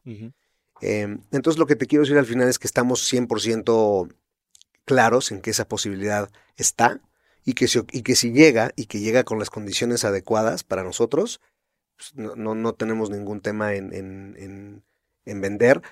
Quizás eh, nos gustaría por un tiempo, y, y, normalmente funciona así, es quedarnos operando, pues para al final ver el fruto verdadero que más allá de la lana y del, y del cash out que hagas, es decir, yo creé una marca que llegó de aquí a acá y que, y que llegó una marca bla o una empresa bla y, ahora la hizo mundial. A mí creo que lo que, o sea, si tú me preguntas cuál es tu sueño con Zoe, es verla en todo el mundo o en las ciudades principales de todo el mundo. Justo e, eso quería preguntarte, ¿cuál es el impacto, más allá de lo que quieres ver a Zoe lograr, cuál es el impacto que tú, Héctor, quieres lograr en el mundo? Eh, creo que son, lo, lo podría pensar de dos maneras. Una, el impacto de que, del desarrollo de la gente, ¿no? Como toda la parte espiritual y, la parte de, de, que la gente podamos ayudar a que la gente de verdad se salga. Y creo que es algo que tú estás haciendo muy bien, de verdad, lo pienso, que es hacerle de verdad ya creer a la gente que se crean ellos mismos las capacidades que tienen. ¿Me entiendes? Eso para mí es un impacto que me gustaría hacer mucho en, en, en, mi vida, ¿no? Decir, yo logré este, este impacto en, en, las personas. y en la parte comercial, em, eh, o en la parte de producto más bien, me gustaría decir, ayudé a que en el mundo existiera un producto de mucha mejor calidad y que cambiara vidas. O sea, a mí me escriben diario y en la empresa cada semana gente, es que te juro que no tomaba agua desde antes de tomar soy Y, eso para mí ya es, ¿sabes? Es como, es payable. Y, creo que también llegué a un punto, amigo, en que te juro que si hoy, hoy soy Guardia Cerrada, yo no tengo un tema, cabrón. O sea, creo que me he divertido, me divierto, aprendo. Y hoy, si eso sucediera, pues ahora vendería, no sé, cabrón, sillas Acapulco, cabrón. O, no. o sea, creo, creo que creo que ese es el impacto al final que a mí me gustaría transmitir. Hoy creo que la gente cree que tiene que ser el mejor, el 1% del 1% en algo para destacar, ¿no? Pero hay otra teoría que es en la que creo yo que, que puede ser del top 10% en dos o tres cosas que rara vez se combinan y que eso hace que seas una persona tal vez más redondeada y que tengas éxito en lo que quieres hacer. ¿Cuáles crees que son tú tus tres principales superpoderes? Em, uno, el optimismo. Creo que es, un, es, uno, es uno de mis superpoderes. Muy rápido me vuelvo optimista en, temas difíciles. Em, el segundo es sé, sé, transmitirle a la gente, sé, sé motivarlos. Em, y eso es una de las cosas que me, porque entre paréntesis, eso es uno de los superpoderes que cuando asumí me dejó de causar problemas. Antes para mí era, güey, qué hueva que me estén viniendo a pedir, güey, qué hueva que yo le están... Cuando me di cuenta que ese es una de mis labores en esta vida, dejó de ser un problema. Es más, lo disfruto un montón. Entonces creo que ese es un otro superpoder y... ¿Qué otro sería? Pues puede ser... Pues puede ser la persistencia creo que me, considero una persona tenaz en, cosas que me, que me encantan, ¿no? Este, o sea, soy capaz de buscarle otra y otra manera y otra manera y otra manera y no me canso. ¿Cuál es la cosa más interesante o sorpresiva que has aprendido y sobre la que has cambiado de pensar en los últimos tres años? Yo creo que el trato con la gente. O sea, el, creo que de verdad una de las cosas que más ha pasado recientemente en mi vida es decir, wow, cuando tú cambias, la gente cambia. Creo que, creo que sí, creo que eso es lo como que lo que más vivo todos los días. Héctor, probablemente después de esta entrevista mucha gente va a querer y te vas a estar fregando de, oye Héctor, ¿cómo le hiciste ¿Cómo aquí, le acá y cómo le hago? Eh, supongo que, va a ser mucha y si es tu pasión comunicar, pues entonces ahí te va claro, de regalo. 100%. Eh, ¿Dónde te puede encontrar la gente? Mira, eh, donde más estoy es, es, en Instagram y curiosamente Twitter, porque pues obviamente soy chaborruco y sigo mucho en Twitter. Eh, y esas son las dos. Sigo mucho en Twitter. Bueno, ya está, hay gente que como que está queriendo traerlo de regreso, ¿eh? ¿Sabes qué pasa? Bueno, eh, eh, comercial para Twitter, eh, creo que lo que hicieron muy mal es cuando dijeron, sí, vendamos ads y, y ahí creo que se perdieron. Pero hoy es el canal más rápido de, noticias y de comunicación del mundo, ¿no? Pero bueno, si lo, si lo logran volver a hacer cool, este, pues yo ahí estoy de todas maneras, pero bueno, son las dos redes que más uso. Instagram y Twitter. Instagram y Twitter es, los dos es el mismo usuario, es Chaborruco con Q. Em, y sí, o sea, si me escriben por ahí, siempre les voy a contestar. Eso, o sea, ténganlo por seguro. ¿Algo más que quieras agregar? Em, mira, bueno, y, de verdad, este, aunque, aunque sabíamos de nosotros desde hace mucho tiempo, hasta hace poco nos empezamos a seguir en redes. Em, te quiero felicitar porque yo siempre, yo he tenido, tengo este, este eh, gusanito de proyecto de hacer algo con, con respecto al emprendimiento, em, porque creo que hay pocas personas que lo están haciendo bien. ¿En qué sentido? el, el emprendimiento, como en la vida, la motivación es muy importante, pero no lo es todo. Eh, hay, gente que sale motivadísima de su casa y regresa hecha un trapo. Eh, entonces creo que el, darle a la gente los insights de, güey, no, o sea, que la estás pasando mal, no es personal contigo, güey.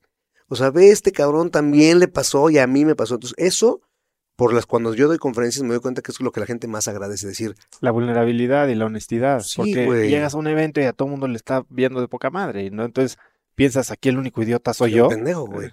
No, y me ha pasado que me, que me escribían, el, el mes pasado fui a dar una conferencia a Torreón, a la Universidad de La Salle, y me decían, me escribió una chava, me dijo, o chavo, es que, es que tengo dos cafeterías con mis amigos, y la verdad, puta, ya, güey, ya queríamos cerrar, y después de tu conferencia dije, no, vamos a replantearnos propósitos, y eso para mí es como digo, wow, puta, ¿por qué iban a cerrar esas dos cafeterías, cabrón? O sea, cuando le han echado tantas, ¿sí me entiendes? Entonces, lo, lo que te quiero decir es que creo que em, lo que estás haciendo es es es súper padre, te felicito muchísimo porque y cuenta conmigo para los demás proyectos que tengas con tu podcast. Entonces, primero que nada, eh, eh, agradecerte por, por tomarte te- este tiempo donde es para ti y es para la gente. Y, y segundo, creo que el mensaje que yo les dejaría to- a toda tu audiencia es, este tema de emprender no es tan serio.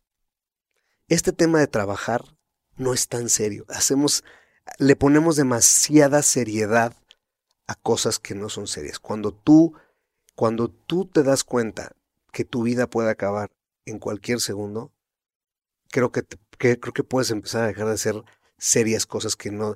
Y, estoy hablando de cosas serias como el trabajo.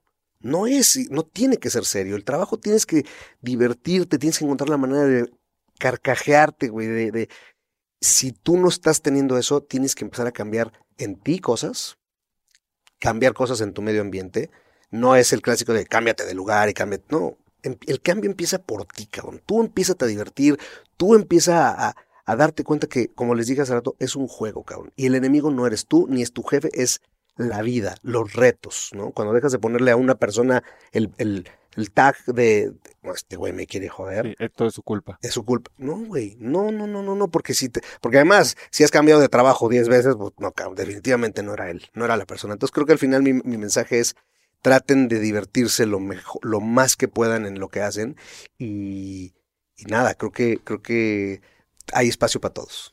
Héctor, un verdadero placer haberte conocido ya en persona hoy, tenerte aquí, haber tocado estos temas. Te agradezco muchísimo la apertura y la honestidad con la que lo hablas. Muchísimo gusto. Eres un crack. Muchas gracias. Muchas gracias a ti. Si te gustó este episodio, por favor califícanos en iTunes y suscríbete ahí, en Spotify o en donde nos escuches para recibir los episodios más recientes cada lunes. También suscríbete gratis a Viernes de Cracks. Viernes de Cracks es el boletín que mando cada viernes con 5 tips o recomendaciones que me hacen los cracks que invito al programa y que te dejarán algo bueno que puedas comentar el fin de semana en cualquier reunión.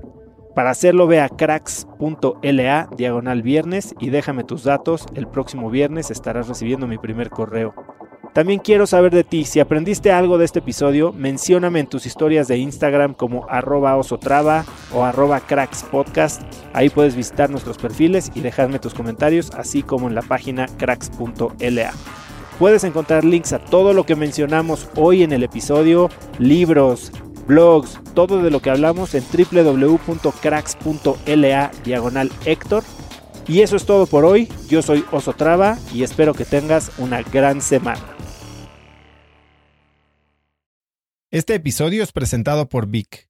Si me conoces, sabes que soy un consumidor voraz de audiolibros y que he probado todo tipo de aplicaciones para seguir nutriendo mi mente mientras manejo o mientras corro o hago ejercicio, pero sin duda, por mucho, Vic es mi favorita. Con Vic puedes convertirte en una máquina de aprendizaje porque con solo 15 minutos al día puedes leer más de 12 libros al año. En Vic tienen más de 250 mil títulos y puedes escuchar resúmenes de bestsellers en menos de 15 minutos o libros completos, incluido mi libro Haz lo que importa, así como mis Vic originales como Cómo combatir el síndrome del impostor. Vic, por ser escucha de cracks, te regala 7 días de prueba y después contenido ilimitado por solo 167 pesos al mes en un pago anual de 1.999 pesos al suscribirte a Vic. Simplemente ve a cracks.la diagonal Vic. Vic se escribe B alta E E K. Una vez más, es cracks.la diagonal Vic. Este episodio es presentado por Hospital Ángeles Health System. Cada invitado con el que platico en el podcast me abre los ojos a nuevas tecnologías que están impactando de forma positiva la manera en que todos nosotros vivimos. Una de las áreas en las que el avance tecnológico está generando más impacto es en el área de la salud, especialmente con los avances en cirugía robótica que permiten intervenciones con menos sangrado, menos dolor, cicatrices más pequeñas y una recuperación mucho más rápida. Hospital Ángeles Health System el programa de cirugía robótica más robusto en el sector privado en México. Cuenta con 13 robots Da Vinci, el más avanzado y versátil del mundo, y con el mayor número de médicos certificados en cirugía robótica, con la cantidad de horas necesarias para poder operar, ya que tiene el único centro de capacitación de cirugía robótica en todo el país. Este es el futuro de la cirugía. Si quieres conocer más sobre el programa de cirugía robótica de Hospital Ángeles Health System y ver el directorio de doctores, visita cracks.la diagonal ángeles. Una vez más, es cracks.la diagonal ángeles. Consulta a tu médico.